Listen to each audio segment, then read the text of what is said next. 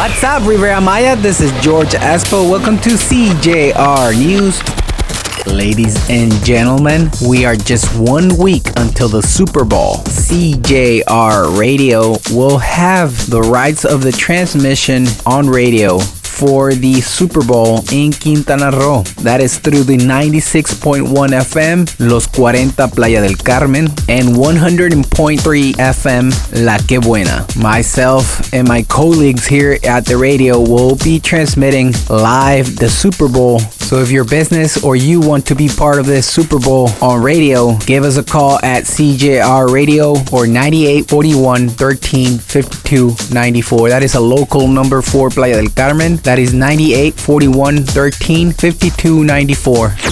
If there is no cooperation, Quintana Roo will go back to red traffic light. The municipalities of the northern zone of Quintana Roo are just a few cases about to return into red at the epidemiological traffic light. Tourism companies must renew health certifications. The certification will be available to maintain the health security image of all destinations.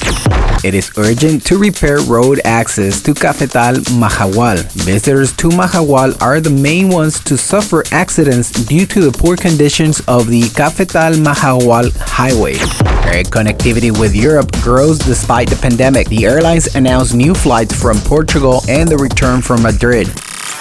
This Saturday, January 30th, in Cancun, you can carry out some vehicle procedures without an appointment. However, it is important that sanitary measures such as the mandatory use of face masks and healthy distance are respected. Formalities, emplacement procedures, endorsements, badge exchange, registration and cancellation of vehicles, change of owner, change of municipality or state. In order to carry out procedures, it is important that you meet all the requirements from 9 a.m. to 1 p.m. Location model North Pavilion, Avenida Andrés Quintana Roo with Avenida Quinic, North Pavilion Square at Manzana 99, Lot 1. Central office, it is in Avenida Tulum, Super Manzana number 2, North 22, Colonia El Centro. They have another module in Taxi Drivers Union, Región 92 on Route 4 in the basement of the Taxi Drivers Union softball field. That is a public service, and the prices for the licenses for five years for motorcyclists is 1,433 pesos. For five years, driving vehicles is 2,867 pesos.